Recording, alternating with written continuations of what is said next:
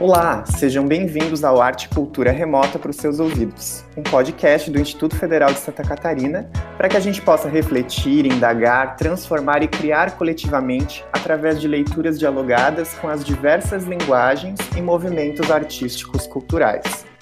Esse podcast é produto de extensão do projeto Descontrole Remoto, literatura como sobrevivência, indagação e transformação em tempos de isolamento social. E esse projeto ele possui relação dialógica com o projeto de extensão Nas Entrelinhas, literatura de autoria feminina no Presídio Feminino de Itajaí. Nas Entrelinhas é o projeto de extensão que propõe e organiza o encontro de hoje e tem como objetivo promover reflexões sobre gênero e sociedade a partir da leitura de livros de autoria feminina. Eu sou Leonardo da Silva, sou professor do Campo São José e nesse episódio vamos conversar sobre o livro Eu Sou Malala, essa foi uma das obras selecionadas pela equipe do projeto Nas Entrelinhas para leitura e discussão neste período de quarentena. Hoje contamos com a presença remota, né, de docentes, técnicos administrativos em educação e também dos estudantes extensionistas que fazem parte do projeto Nas Entrelinhas. Bom, para começar, eu acho que é importante a gente falar um pouco sobre o que é o projeto Nas Entrelinhas, né? Então, eu queria começar convidando a professora Melina Galvão, que é do campus Itajaí, para falar brevemente sobre o que é o projeto Nas Entrelinhas e como surgiu essa ideia. Oi, Léo, bom dia. Então, o projeto Entrelinhas, ele surge de uma demanda do próprio presídio feminino de Itajaí, que já tinha um projeto de remissão de pena a partir da leitura de livros. E no projeto eles tinham uma necessidade que era, como a maioria dos livros eram de doações, tinham poucos livros de literatura. E a gente pensou, por que, que a gente não une as ações e começa a trabalhar livros escritos por mulheres em articulação com o projeto para promover discussões que reflitam sobre questões de gênero a partir de, da leitura de livros de autoria feminina. Então foi assim que o projeto nasceu, o projeto Entre Linhas começou o ano passado e continua esse ano. E a ideia é essa, então. Como é que a gente discute, reflete de forma crítica as questões de gênero na nossa sociedade a partir da leitura de livros de autoria feminina. Então, a partir disso, acho que a gente pode se perguntar, né? Por que então ler livros escritos por mulheres? Né? Qual que é a importância disso? Então, pensando nisso, gostaria de convidar a Fernanda Fernandes, que é técnica administrativa em educação, para falar um pouco sobre a importância de lermos livros de autoria feminina. Olá, bom dia a todos. Eu sou Fernanda Fernandes, sou servidora do IFSC e para mim é uma honra estar aqui e participar desse projeto, né? Ainda que remotamente. Bom, vamos lá. O município de Itajaí, que é o local onde o projeto de extensão nas entrelinhas é executado, é a cidade de Santa Catarina que mais registrou denúncias de violência contra a mulher em 2017. Segundo dados da Polícia Civil, foram mais de 800 casos registrados até agosto de 2018. É, além disso, é, trazendo dados mais atuais, 59 mulheres morreram vítimas de feminicídio em Santa Catarina no ano de 2019. É, além da violência contra a mulher, na esfera da literatura, essa desigualdade não é diferente. O que se sabe é que o mercado editorial ainda é muito restrito e o trabalho das mulheres não possui tanta visibilidade, né? Então, por isso a importância de projetos e ações para trazer à tona essas discussões. É, ainda sobre o espaço da mulher na literatura, segundo a autora Regina Dalcastenet, no livro Literatura Brasileira, um território contestado, 72% dos autores publicados no Brasil pelas três maiores editoras brasileiras entre 1990 e 2004 são homens brancos de classe média, moradores do Rio de Janeiro e São Paulo. Então, segundo essa pesquisa, a maior parte dos protagonistas dos livros de literatura são homens sendo que as mulheres aparecem em sua maioria como personagens marginais, né? Como, por exemplo, donas de casa. Então, fica essa provocação a todos. Precisamos conversar sobre o papel da mulher na literatura. Uhum. Obrigado, Fernanda. É, e é pensando nessa importância, né, de a gente dar visibilidade, de a gente refletir sobre as obras escritas por mulheres, que a gente selecionou, né, é, também o livro que a gente vai discutir hoje, que é Eu Sou Malala. Talvez vocês já tenham ouvido falar da Malala como uma menina pa paquistanesa, né? As pessoas sabem que ela queria estudar, que ela lutava pelos direitos da educação e que ela foi é, baleada pelo Talibã, né?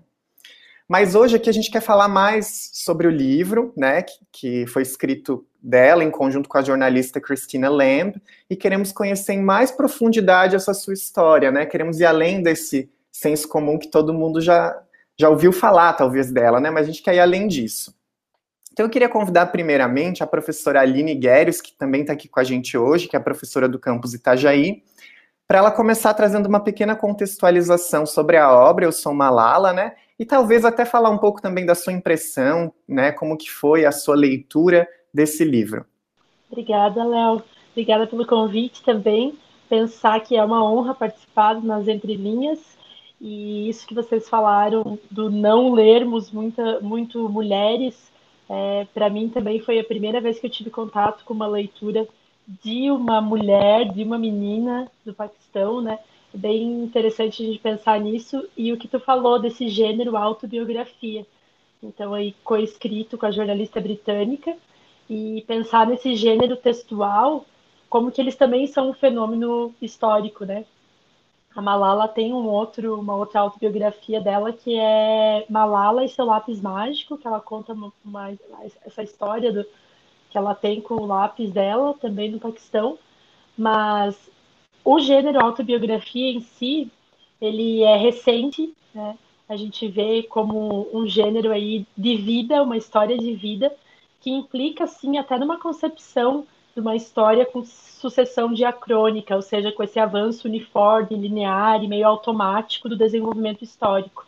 Então, a autobiografia, ela começa a ser popular para outros é, gêneros, para pensar a autobiografia de uma mulher e também para classes populares, para pessoas mais velhas, por exemplo, só no século XIX. E o da Malala é apresentado dessa forma linear, né? Então, apesar da nossa lembrança de eventos não ser linear, é, e não ser essa história escolástica, né, ditada assim, ela é apresentada dessa forma. Como tu bem falou, é bastante conhecido já essa, essa história dela, mas ela é dividida em cinco partes. Eu vou contextualizar um pouquinho como que ela é dividida para a gente pensar em cada parte dela.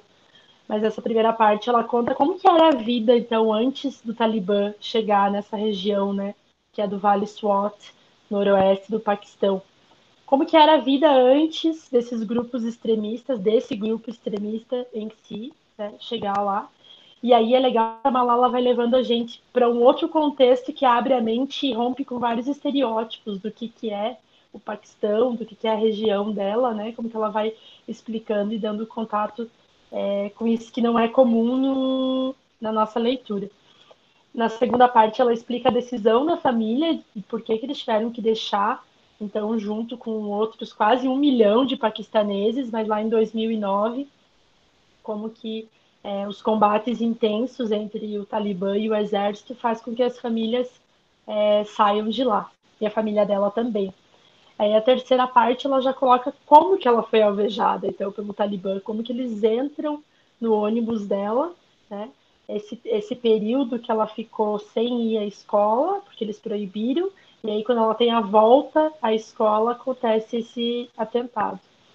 Sobre o dia que ela foi alvejada, é o capítulo inteiro, e essa, ela coloca como três meninas e três balas, porque foram três balas disparadas, duas atingiram as amigas, né, e uma atingiu a cabeça dela.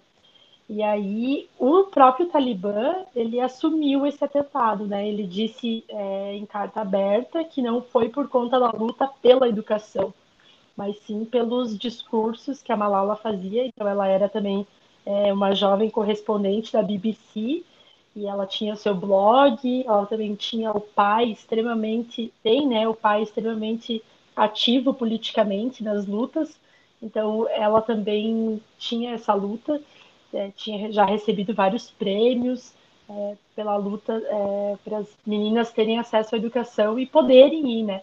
também ela criticava muito essa coisa do Talibã proibir TV, proibir a dança, proibir o rádio, proibir as mulheres de saírem nas ruas é, desacompanhada do pai ou do irmão.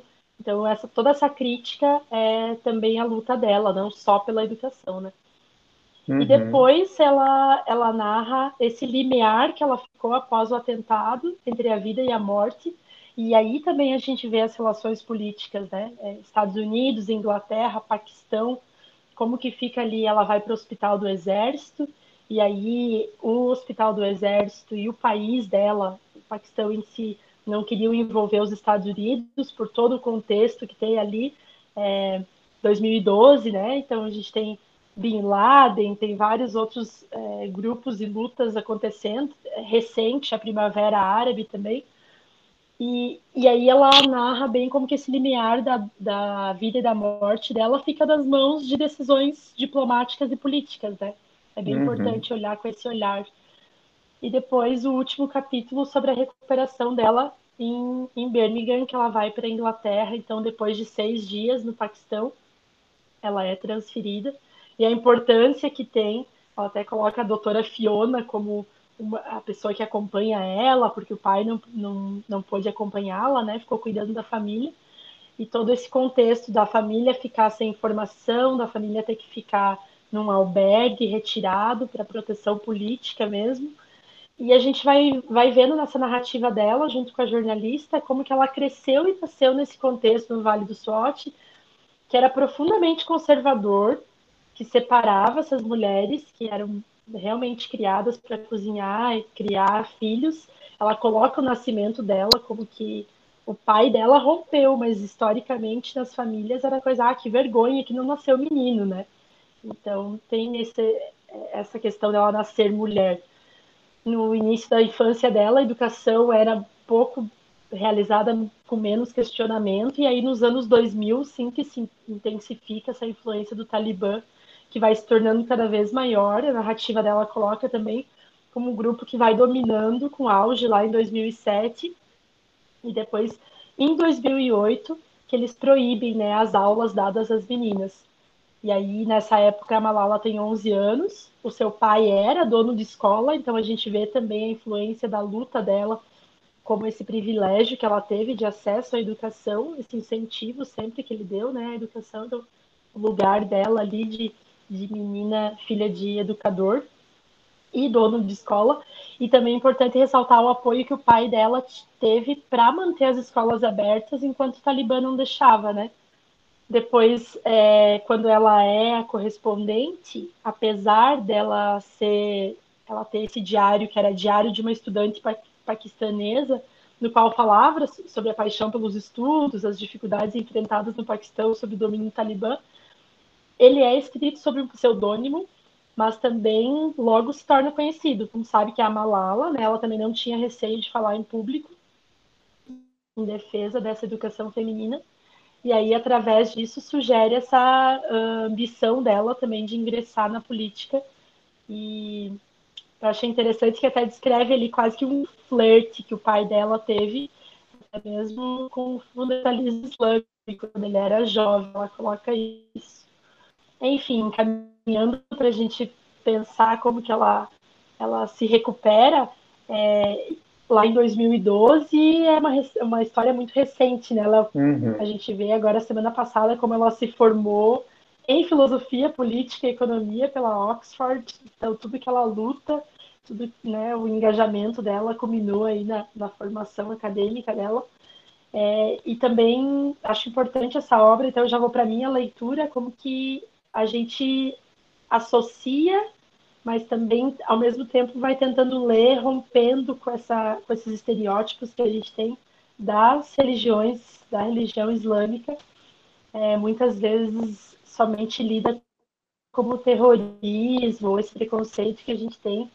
É, eu algo que a gente já discutiu aqui no Entre Linhas, nas entrelinhas, o perigo de uma história única, né, da Timamanda, lá de 2009, esse discurso dela, que depois virou uma publicação, mas como que a mídia é, muitas vezes corrobora para a gente ler uma história única só. Então, ao mesmo tempo, a mídia dá o suporte para a gente ter acesso a outras histórias, mas tem que cuidar o que a gente tem acesso para não, não ler uma coisa só, né? Uhum, então, a Chimamanda, eu abro aspas dizendo, é, histórias importam e muitas histórias importam. Histórias têm sido usadas para ressaltar o mal, muitas vezes, mas histórias podem também ser usadas para capacitar e humanizar. Histórias podem destruir a dignidade de um povo, mas histórias também podem reparar a, digna a dignidade deste povo perdida. Então, acho que tu traz várias questões que são bem importantes e que a gente vai tentar voltar na nossa discussão hoje, né? Mas eu queria também saber das demais pessoas, né, como que elas conseguiram, como que foi esse diálogo com a leitura, né? Então, para começar é, a entender um pouco sobre como cada um, como essa obra dialogou com a vida de cada um, né? Como que impactou cada um de nós, é, vou convidar a Renata, que é a nossa discente extensionista, Renata Gazola, e queria saber se tem algum trecho da obra que chamou a sua atenção, né, que, vê, que, que você achou importante e que acha interessante de compartilhar com a gente. Oi, Léo, bom dia. Teve um texto que me impactou bastante e eu vou ler um trecho dele agora.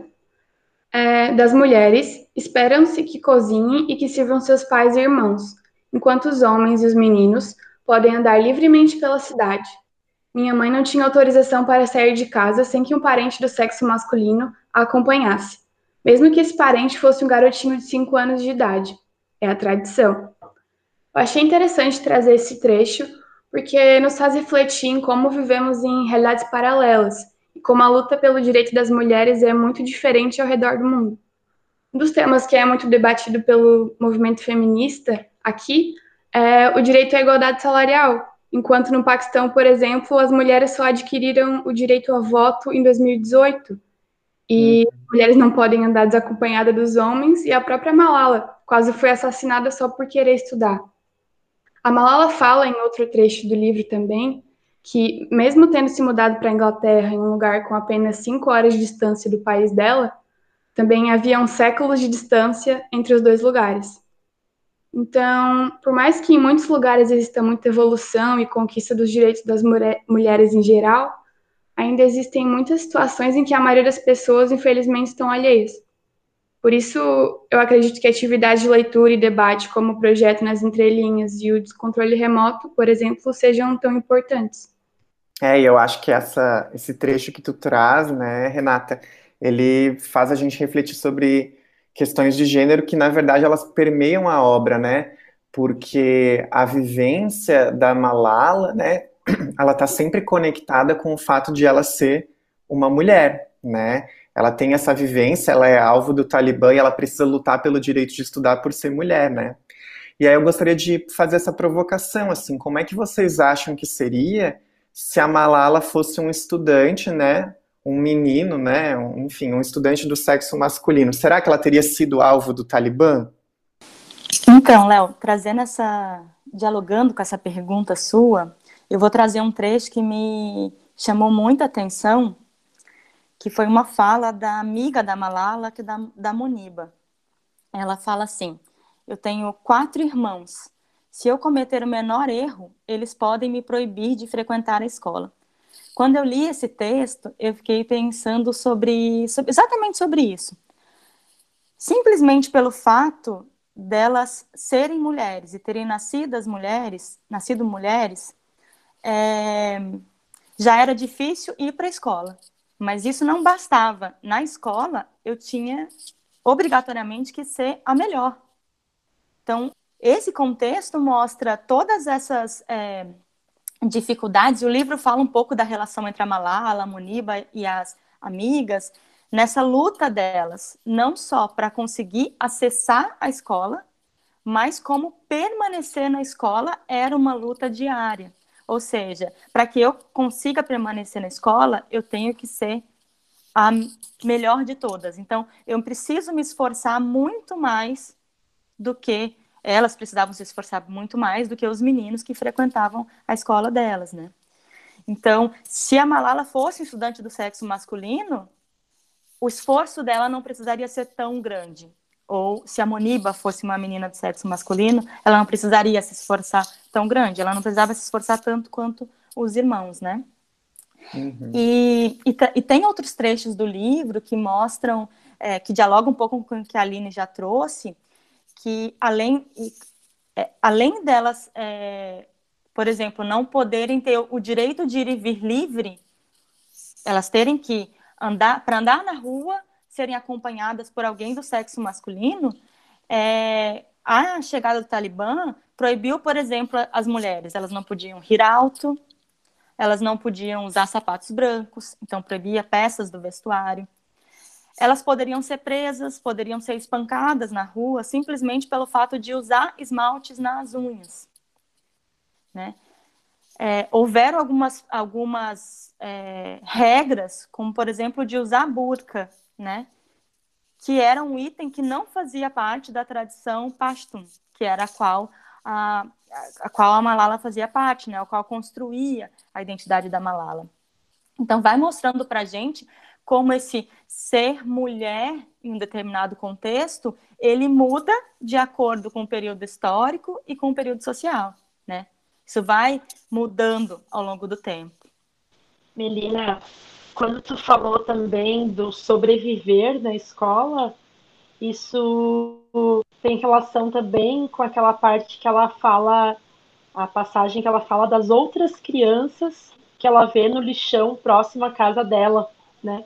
Enquanto ela jogava o lixo lá fora, ela diz que vê alguma coisa se mexendo e aí se assusta e aí, quando ela volta para casa, ela conta para a mãe, né? Era uma menina de mais ou menos a minha idade. E isso me remeteu ao poema do Manuel Bandeira, de 47, quando ele diz: Não era um gato, não era um rato. O bicho, meu Deus, era um homem, né? Então, ela conversa com os pais sobre a possibilidade de oferecer na escola que o pai é dono, então, essas vagas gratuitas que já aconteciam. O pai já tinha essa prática de ter lá 800 alunos e em torno de 100, 80 tinham uma vaga gratuita. E aí ela pede essas vagas para as meninas que estavam no lixo, né? É, e uma coisa que eu acho fundamental a gente discutir aqui é que a mãe cita que algumas famílias tiravam as crianças da escola quando se davam conta que junto com elas estudavam outros filhos e filhas de pessoas que limpavam as casas deles ou que costuravam roupas ou mesmo essas pessoas que andavam no lixo, né? Então achavam isso vergonhoso, e essa é uma realidade até no Brasil, né, de bolsistas de escolas particulares, mas que está muito próximo é, desse diálogo que a Malala faz. Ela diz que a mãe dela dizia que não era só o aprender, só o ir à escola, mas sim a ideia de que tinha que receber subsídio para isso. Então a gente vê que o acesso à educação é muito mais do que só ter a vaga, né? É a relação do material, da roupa, o próprio alimento que a mãe da Malala fala, ela tinha, eles têm que ter comida suficiente para poder estudar. E aí o pai e a mãe dela até recebiam algumas crianças, né, que ficavam lá com eles, outras que iam só para tomar café da manhã. Então, acho importante a gente discutir sobre isso também, que a Malala ela luta pela educação, mas também o que, que vem junto, né, com, uhum. com esse acesso à educação. Eu tenho que dar tem que dar o apoio do Estado é, para tudo que envolve alimentação e o bem-estar social dessas crianças, né? Uhum.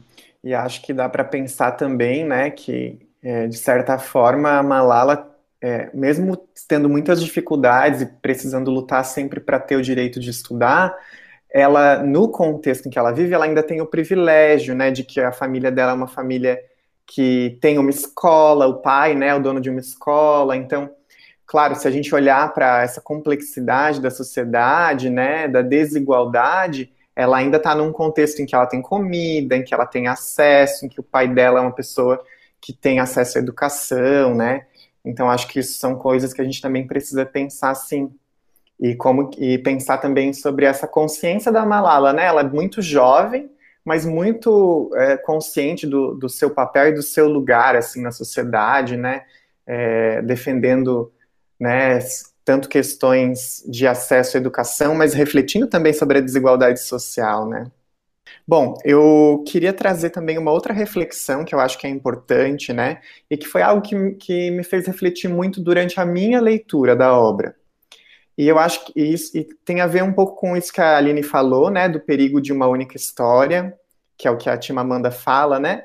E porque é muito comum que a gente olhe para esse outro, e esse outro aqui pode ser o islamismo, pode ser o Paquistão, ou o Afeganistão, que também tem uma relação né, com a história, é, enfim.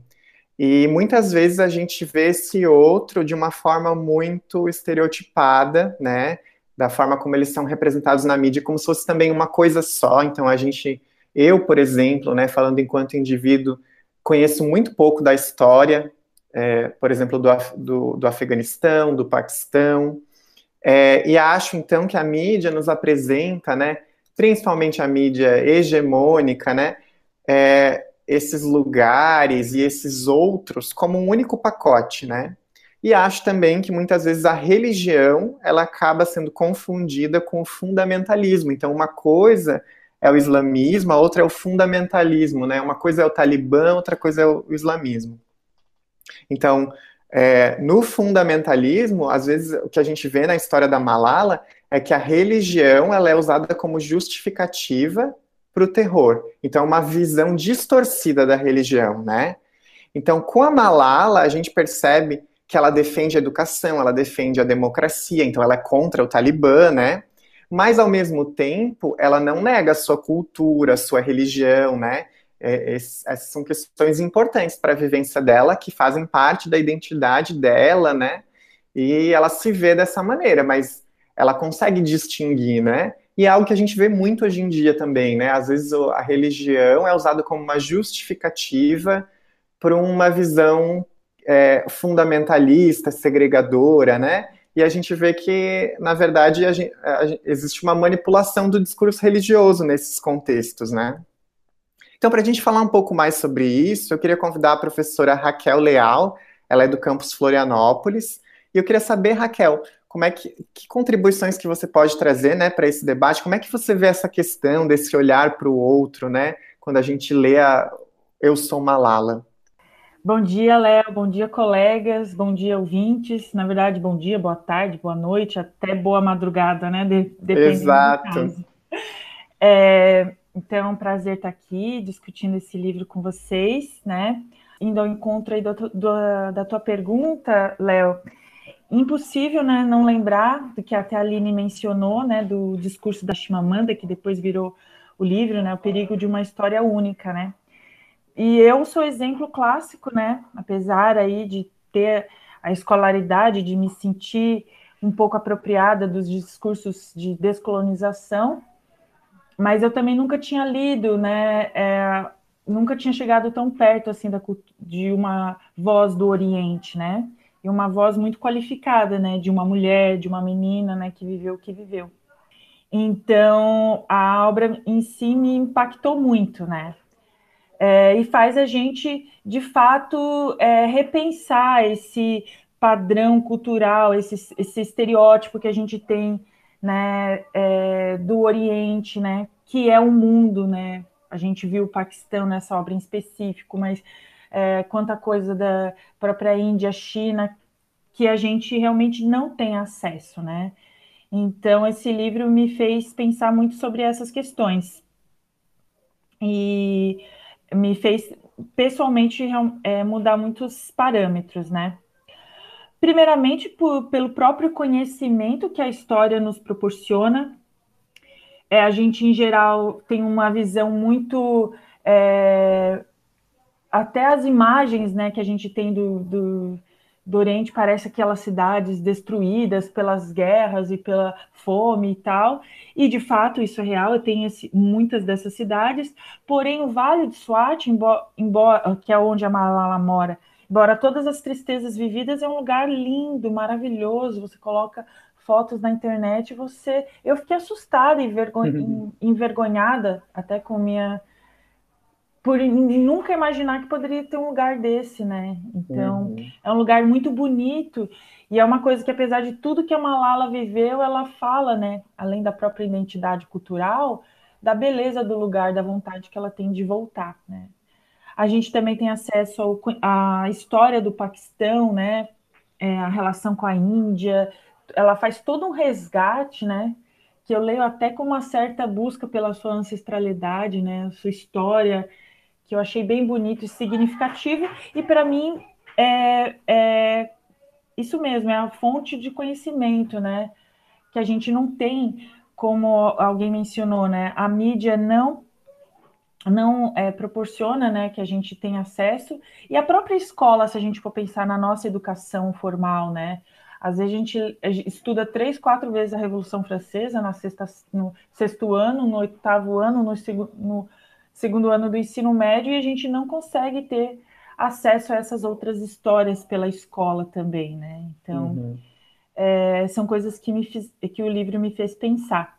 Outra coisa que eu também refleti e o, o livro me, é, me trouxe é a questão da perspectiva né, do Oriente sobre o conflito no Oriente, né? É, então, é, não dá, no, quando a história passa a ser mais contemporânea, no sentido de coisas que a gente já tem acesso na mídia, como, por exemplo, quando os Estados Unidos encontraram né, o Osama Bin Laden, a gente vê que foi um processo totalmente antidiplomático, né, de invasão ao Paquistão, que gerou todo um conflito.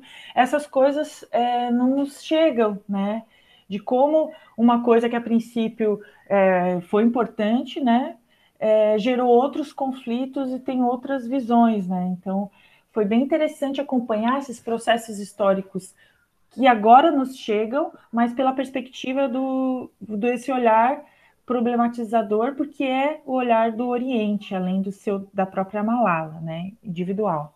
Além disso, além desse conhecimento que a própria a própria leitura nos proporciona, eu acho que mais do que isso, o que nos aproxima do, dessa própria cultura tão diferente a nós, tão distante a nós, é a voz da Malala.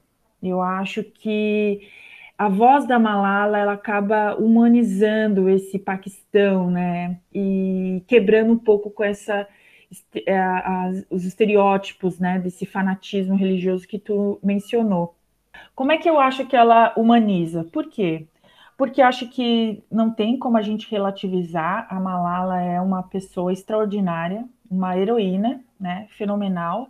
Eu terminei o livro fã dessa menina, né? que recentemente, inclusive, se formou aí na Inglaterra, né? A gente comemora. Mas, ao mesmo tempo que ela é destemida, né? Ela luta, ela vai, ela enfrenta, ao mesmo tempo a gente acompanha também uma criança crescendo, né, e virando adolescente. E esse processo eu acho maravilhoso, né? Uhum. Porque, apesar de uma cultura diferente, ela tem medos, ela briga com os irmãos, ela briga com as amigas, ela está vivendo um processo, às vezes, totalmente distante da nossa realidade, mas, ao mesmo tempo, ela dialoga com, com a gente. Por quê? Porque, ao contar a história dela, ela, ela mostra a sua humanidade. E aí ela nos toca, né? A tragédia nos toca, mas eu acho que o cotidiano, a existência da Malala tem esse potencial para mudar esses padrões culturais que a gente cria, esses estereótipos, né? Eu até para não me estender muito é, e discutir sobre isso, é, tem um trechinho que a Malala ela já está ameaçada de morte, então os pais tentam protegê-la, é, ela tem que fazer um monte de coisa, né? Então eu me imagino numa situação dela, eu estaria morrendo de medo, mas nesse interim, né, ela, ela fala o seguinte: depois das ameaças a mim, minha mãe não quis que eu fosse a pé a lugar nenhum. Insistiu que eu tomasse um rickshaw para ir à escola e voltasse de ônibus, mesmo que a distância fosse de apenas cinco minutos a pé. O ônibus me deixava na calçada, na frente da rua. Por ali sempre havia uma meninada do bairro. Às vezes, entre eles estava um garoto chamado Harum, um ano mais velho do que eu, e que antigamente morava na nossa rua. Tínhamos brin é, brincado juntos na infância, e mais tarde ele me contou que era apaixonado por mim. Uhum. Mas aí uma menina bonita se hospedou na casa da prima, Zafina, e ele se apaixonou por ela. Então, quando a menina disse que não estava interessada, ele voltou sua atenção para mim. Depois disso, sua família se mudou para outra rua e nós nos mudamos para a casa deles. Harum foi para a escola dos, de cadetes. Mas voltou para as férias e um dia, quando eu vinha da escola, encontrei-o na rua. Seguiu-me até a casa e pôs um bilhete no portão, onde eu pudesse enxergar. Pediu à menininha que o pegasse para mim. Estava escrito: Agora você é muito conhecida, mas ainda te amo e sei que você me ama. Aqui está o meu telefone, ligue para mim. Dei o bilhete para o meu pai e ele ficou bravo. Chamou Harun e disse que ia contar para pai dele. Imagina tudo isso, gente, no meio de que a menina se dá ameaçada de morte. Foi a última vez que eu vi né? Aí depois ela continua. Então é essas questões, né? Aí ela conta para o pai, o pai fica bravo, o, o, os amigos tiram sarro dessa situação, ela fica chateada. Então essas questões que acontecem comigo, acontecem com qualquer um, né? Que é, faz com que a gente realmente se aproxime muito, né? Da, da, da Malala. Outra, outros aspectos, né? Que eu me chamou a atenção na, na obra é a questão da, dessa leitura envolvente, né? muito bem escrito, né? Eu, para falar a verdade, sou bastante leitu é, leitora de literatura, não tanto de autobiografia, né? Que é um gênero diferente. Mesmo assim, achei muito bem escrito, né? Bem envolvente e me fez trazer algumas reflexões, né? Da experiência da Malala que eu trago até para os nossos dias, né? Que essa essa tomada, né? Do Talibã, né? A princípio a gente acha tudo muito horroroso, de fato é, mas conforme ela conta essa tensão criada, essa escalada do autoritarismo do Talibã, claro, guardadas as proporções, eu vejo muitas questões semelhantes com o Brasil, sabe? Ou com o nosso contexto mundial até, né? Se a gente for parar para pensar, mas em especial o nosso contexto, né?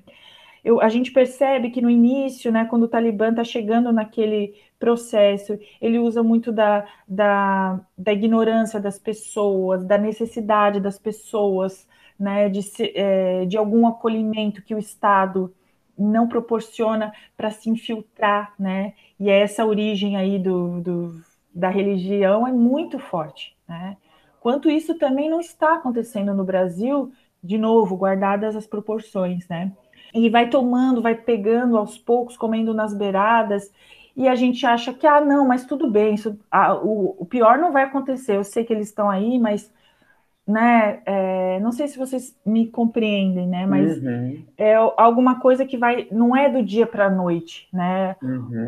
o Talibã não chegou, a gente percebe isso na, narrativa, na, na narrativa que o, o, Talibã, ele não veio de um dia para outro, ele foi chegando, chegando até que se instalou, inclusive com a permissão do próprio governo Estado. Parece que o governo fez vistas grossas, né? E a questão foi aumentando de uma maneira muito brusca, né? A gente tinha até o papel um pouco de algumas mídias, mas a coisa ficou muito complicada. Aí tudo bem, o exército parece que tira o Talibã do poder em algum momento. A, a Malala é alvejada no momento que o Talibã não está no controle da situação. Isso nos faz refletir, tá, mas como isso aconteceu, né? Não era nem mais o Talibã que estava no poder, né? Que estava dominando aquele espaço geográfico. E aí a gente fica, é, o pai da Malala chega a questionar, né? Tudo bem, a minha filha foi mandada para a Inglaterra para ser tratada, mas será que ela precisava ter sido, ter sido alvejada? E aí eu fico, não tem como pensar, por, por exemplo, na Marielle Franco, né? Na nossa, na nossa, uhum. hoje que virou um símbolo Será que não sabiam? Será que é, ela precisava? A gente estava no momento do Rio de Janeiro de, inclusive, inter, intervenção militar. Como essas coisas acontecem? Será que isso ela virou um símbolo, mas ela não precisava ter vivido ou passado por aquilo que foi o sofrimento? A gente acompanha no livro, né? Uhum. E só para finalizar, também me estendi muito e acho que o pessoal vai discutir isso mais adiante eu acho que, no fim, o livro me, me sensibiliza a pensar que a luta é global, né? A gente vê o que aconteceu com a Malala, mas a gente tem notícia de movimentos extremistas, né, especialmente cruéis com mulheres em muitos lugares do mundo, como por exemplo, tem um Boko, Boko Haram, né, não sei se é assim que pronuncia na Nigéria, que também persegue meninas, né, e é, é um, um movimento extremista tenebroso. E a gente também tem no Brasil, né, essa violência contra a mulher, que é uma epidemia, né, que a gente precisa debater e que acaba o, o, direito à escola é a ponta de um iceberg, né? Acho que talvez é a porta de entrada para muitas soluções, mas a gente sabe que direitos, inclusive mais fundamentais, são, são negados a essas meninas, né? Então, eu acho que o livro me impulsiona a entender que a luta é, é global. Desculpa, uhum. Léo, se eu me estendi muito aí, passo a Não, foi ótimo. Foi ótimo, até porque eu acho que é muito legal a gente pensar em como que é, essa história do outro nos faz refletir sobre a nossa realidade, né? Então, esses paralelos que tu conseguiu estabelecer, acho que são muito importantes para a gente também entender tanto a questão de gênero, né, na perspectiva global, né? Então, a desigualdade de gênero é um problema global com suas especificidades locais, né? Com, então, cada contexto é diferente, mas é, é um assunto de urgência global, né? E da mesma forma, essa questão do autoritarismo, né? Dessa escalada do autoritarismo. Então, é algo que a gente tem observado também globalmente, mas, claro, como você fala, né? É, com as suas devidas proporções em cada contexto. Então, achei, achei muito legal esse paralelo que tu estabeleceu, assim. É, eu queria saber das outras pessoas também, quem sabe é, a Melina pudesse nos contar o que, que mais chamou a, a, tua atenção na leitura dessa obra, assim. Talvez até pensando nesse, nesse papel, né, pensando nessa, né, nessa desigualdade de gênero, né, qual que é o papel das pessoas nesse contexto, né? Então, enfim, o que, que, te chamou a atenção com relação a esse aspecto na obra? Então, Léo, refletindo um pouco com as questões que a Raquel apresentou e olhando, ok, a gente tem esse cenário global de desigualdades diversas, uma delas é a questão de gênero. A gente precisa articular uma luta global é, que faça um enfrentamento a esse contexto. E eu quero pontuar uma coisa que me chamou atenção muito, e eu olho com um olhar muito amoroso, que é a relação entre a Malala e os pais dela, mas eu vou destacar aqui é, com o pai e com a mãe, né? Mas eu quero destacar a relação da Malala especialmente com o pai dela. É, por que, que eu trago a relação dela com o pai? Porque eu acho que nesse movimento de articulação global, a gente pensa sempre assim, ou geralmente se tem essa ideia, de que ah, as meninas foram proibidas de ir para a escola. Então, essa é uma luta das meninas, ou essa é uma luta das mulheres. Como é que a gente reflete sobre qual é o papel dos homens nesse movimento e nessa luta, né? E o pai da Malala, para mim, foi um exemplo é, de atuação muito intensa nesse movimento, né?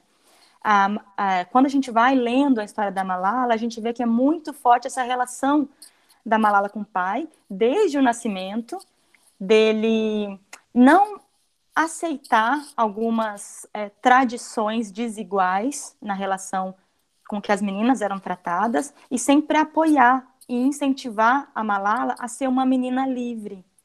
Então, o pai dela, enquanto homem que ocupava um lugar de privilégio nesse contexto, faz esse movimento, né? Ele não dá voz para a Malala, porque a Malala já tinha, uma, já tinha voz, né? Ela já possuía voz, mas ele oferece um microfone para que a Malala possa ser ouvida, né? É, e eu acho que esse é um movimento muito importante. Eu acho que esse é, deve ser o espaço das pessoas que têm algum privilégio, que têm o um mínimo de privilégio, diante de, desse movimento de lutar contra as injustiças, né? Ele, ele é, sempre fala, e eu acho que quando a gente olha para a escalada do autoritarismo, e Raquel trouxe isso muito bem, as coisas não acontecem de, da noite para o dia, né? A gente vai tendo esses movimentos de cerceamento é, da liberdade, de aumento da violência, e ele reitera em vários momentos o quanto algumas pessoas escolhem permanecer em silêncio diante dessa, desse, dessa injustiça, né? Escolhem permanecer. E ele e a Malala, é, com todos os riscos que eles tinham, enfrentavam, né? a Malala, especialmente risco de morte, de apedrejamento e de tantas outras atrocidades, eles não permanecem em silêncio diante das injustiças, né? É, dão entrevistas, é, continuam indo à escola, é, o pai dela incentiva e a Malala faz, começa a escrever os próprios discursos, né? Ela escreve o diário de Gulmakai, que a Aline traz, dá entrevistas a diversos jornais. Então, é, esse movimento faz com que a voz que a Malala tem, ela possa ser amplificada e ela possa ser ouvida em outros lugares, e ela possa contar a partir dela a sua própria história, né? Tem um trecho que a Malala fala sobre a situação das meninas ali no Paquistão, que ela, ela afirma, né? A caneta e as palavras podem ser muito poderosas, muito mais do que armas. E eu acho que os dois, a história dos dois e dessa relação que a Malala constrói com o pai dela, de amor pela educação e de é, entender que ir à escola e estudar é um privilégio. É um uhum. contexto de privilégio. Eles lutam muito para garantir não só que a Malala tenha acesso, mas que todas as meninas tenham acesso, assim como, como os homens têm acesso os meninos têm acesso. E que esse é um movimento fundamental para que a gente não só garanta os direitos básicos das meninas, mas que a gente tenha um desenvolvimento, né? Com que a gente tenha uma nova sociedade, que ela não vai ser construída apenas por homens, mas que ela vai ser construída quando a gente junta as nossas forças e pensa que são que para a gente construir uma nova sociedade, a gente vai ter que ter homens e mulheres lutando juntos para que a gente tenha direitos minimamente iguais, né?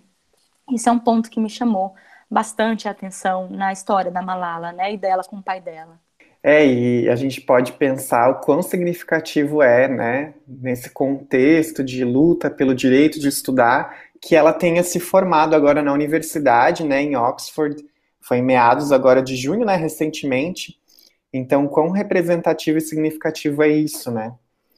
É, o que me faz pensar, assim, um pouco tentando trazer esse paralelo para o contexto do Brasil, né? Como é que é o acesso à educação no Brasil? Como é que é a situação das mulheres, né? Então eu queria convidar um pouco a, a nossa discente, extensionista, Elisa, para falar um pouco sobre né, alguns dados que ela vai trazer sobre as mulheres e a educação no Brasil. Bom dia, pessoal. Eu sou Elisa, e eu sou bolsista do projeto Nas Entrelinhas. É, eu gostaria, assim como o Léo falou antes, de trazer alguns dados exatamente sobre o acesso à educação no Brasil e como que é a nossa situação, né? Hoje em dia, é, a gente tem quase 2 milhões de meninos e meninas fora da escola no Brasil. Esse dado foi levantado pela Unicef, né, pela Fundação das Nações Unidas para a Infância, e eles trazem também algumas estimativas de quais são os motivos para isso. Então, entre pessoas, crianças né, de 15 e 17 anos, é, 47% das garotas estão fora do, do, da educação, fora das escolas, e 53% dos meninos não se formam. E sobre os motivos das garotas estarem fora das escolas, que é aqui o nosso foco da discussão, né, a gente tem motivos de caráter doméstico na sua maioria. É, o cuidado das pessoas e o cuidado com a casa ficam, na maioria das vezes, sobre os cuidados e sobre uma certa obrigação das meninas. Fora isso, a gente também tem dados de casamento infantil e prostituição. Esses são um dos maiores motivos que deixa 47% dessas meninas no Brasil hoje fora da educação, fora das escolas. É, porém, a gente também tem alguns esforços extras, algumas situações que afetam a nossa educação das mulheres no Brasil. É, e para ilustrar isso, eu queria trazer um exemplo né, de um fato que ocorreu numa escola baiana. É a escola Cosme de Farias, em que as meninas estavam faltando cinco dias consecutivos. E a diretora achou estranho e decidiu investigar para tentar entender o porquê que isso acontecia e ela descobriu que as meninas faltavam cinco dias consecutivos porque não tinham acesso a absorventes. Então é uma situação assim que faz a gente pensar porque é um fator limitante quanto ao acesso à educação das mulheres no nosso país, né? Uhum. Com certeza, eu acho que esses dados eles nos ajudam a fazer esse exercício, né? Que a Raquel falou um pouco, que é de a gente olhar para a nossa realidade, né? Entender a história da Malala, entender é, ela dentro do seu contexto, né? Mas também não só olhar para ela como a história do outro e acabar esquecendo do, que o nosso contexto também é um contexto desigual, né? Porque é muito fácil eu olhar para a história da Malala e falar, nossa, que absurdo, as meninas não tinham direito à, à educação e talvez achar que aqui está tudo bem, né? Então a gente vive um outro contexto com suas especificidades, mas a falta de acesso à educação e a desigualdade de gênero é uma realidade urgente no Brasil também. Então, acho que esses dados, eles nos, uh, nos ajudam a entender melhor essa realidade, né? Então, acho que é importante a gente fazer esse exercício, né, de olhar para o nosso contexto também. Então, pensando um pouco nisso, né, eu queria saber de uma perspectiva bem pessoal mesmo, assim, qual foi, qual foi a lição ou qual foi a mensagem que ficou para vocês a partir da, dessa biografia da Malala, né, a partir dessa leitura? Quem sabe se a Aline puder falar brevemente um pouco sobre a leitura dela, é, qual lição que ficou para você, Aline? Acho que ela combater esse, essa voz aí da organização extremista talibã, que dizia, abrindo aspas, Malala foi nosso alvo por seu papel pioneiro em pregar o secularismo. Ela era jovem, mas promovia a cultura ocidental nas áreas Pachun. Era pró-ocidente e falava contra o Talibã. Então, quando esse porta-voz do Talibã fala isso, a gente tem muito a lição e a resposta da Malala em relação a isso, é, quando ela diz no livro, e acho que isso é a mensagem que fica mais forte para mim de empoderamento feminino, mas também de emancipação feminina através da educação, quando ela diz: o Talibã é contra a educação porque pensa que quando uma criança lê livros, ou aprende inglês, por exemplo, ou estuda ciência, ele ou ela vai se ocidentalizar. Mas eu digo, educação é educação. Nós deveríamos aprender tudo e então escolher qual caminho seguir. Educação não é oriental nem ocidental. Educação é humana. Eu acho que é por isso que a gente tem aí, como tu é, trouxe, Léo, ela se formando esse mês em Oxford, ela que recebeu o Prêmio Nobel da Paz. Acho que não tem é, menina melhor para representar esse empoderamento e aí para trazer esse olhar aqui para a nossa sociedade também, como, como você e a Elisa trouxeram, a importância né, da gente lutar aqui também, é, e essa luta que é processo, que é diária, e que mesmo durante a pandemia a gente tem que continuar lutando, porque as, essas diferenças ficam mais visíveis ainda durante o isolamento social, né? Uhum. Obrigada. É, elas aumentam, né? A desigualdade fica ainda maior. Bom, para a gente concluir a nossa discussão de hoje, eu queria convidar a nossa discente extensionista Renata para talvez trazer algum trecho, frase da obra, né, algo que você achou interessante, que você leva para a sua vida e que gerou reflexão, né? Que lição talvez a obra tenha trazido para você? Então, Léo, acho interessante finalizar com um trecho da obra que me fez refletir bastante e gostaria de convidar todos que estão nos ouvindo para refletir sobre isso também. A Malala diz que nós só percebemos a importância da nossa voz quando somos silenciados. Me fez pensar que muitas vezes as pessoas desmerecem tanto o poder que têm só por ser algo considerado normal para nós. E quem não tem esses direitos ou luta tanto para ter o um mínimo, como educação.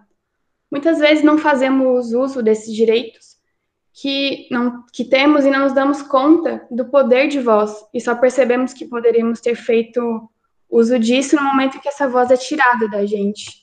O atentado contra a Malala tinha o intuito de silenciar ela, mas isso acabou dando muito mais voz a ela e toda a sua luta. É importante que a gente não feche os olhos para as coisas que estão acontecendo ao redor do mundo, mas principalmente ao nosso redor. Então, para finalizar, a reflexão que a leitura desse livro gerou para mim é que é muito importante a gente reconhecer os nossos privilégios, tentar ter empatia e usar isso para gerar alguma reflexão com todas as outras pessoas também. Ótimo, Renata, muito obrigado. Acho que tua reflexão é bem importante, assim. E acho que fica o convite, né, para os nossos ouvintes não só refletirem sobre essas questões, mas também para fazerem a leitura da obra, né, que eles possam também se engajar nesse movimento que a gente se engajou remotamente, né, lendo e discutindo a obra, e que foi muito importante para a gente, né, para as nossas reflexões. Quero agradecer a presença remota né, de todos, to, todos, todas as integrantes do projeto nas entrelinhas. É, acho que a nossa discussão de hoje trouxe questões muito relevantes e, e pertinentes para pensar a obra da Malala, né, indo além da concepção é, que tem socialmente, né, do, da, de que a Malala é a menina que levou um tiro, e, enfim a gente consegue entender com mais profundidade a relevância da sua história, né? Então, fica o convite para leitura, né? E também fica o convite para que vocês ouçam os, os, demais episódios de podcast produzidos pelo IFSC. Então, fiquem por dentro das publicações e produções do IFSC, acompanhem as redes sociais, YouTube, IFSC TV, arroba IFSC no Instagram, e se preferir, crie um alerta para receber as notificações de conteúdo novo. Para escutar os próximos episódios desse podcast, Arte e Cultura Remota para os seus ouvidos, e também do podcast Ciência para os seus ouvidos, basta seguir o IFSC nas principais plataformas digitais. Essa foi então mais uma iniciativa do IFSC em Casa, com o projeto Descontrole Remoto, esse episódio de hoje organizado pelo projeto Nas Entrelinhas, com a apresentação de Leonardo da Silva e produção de Jefferson Vieira. Foi uma satisfação pensar arte e cultura com vocês Fiquem em casa e até um próximo episódio.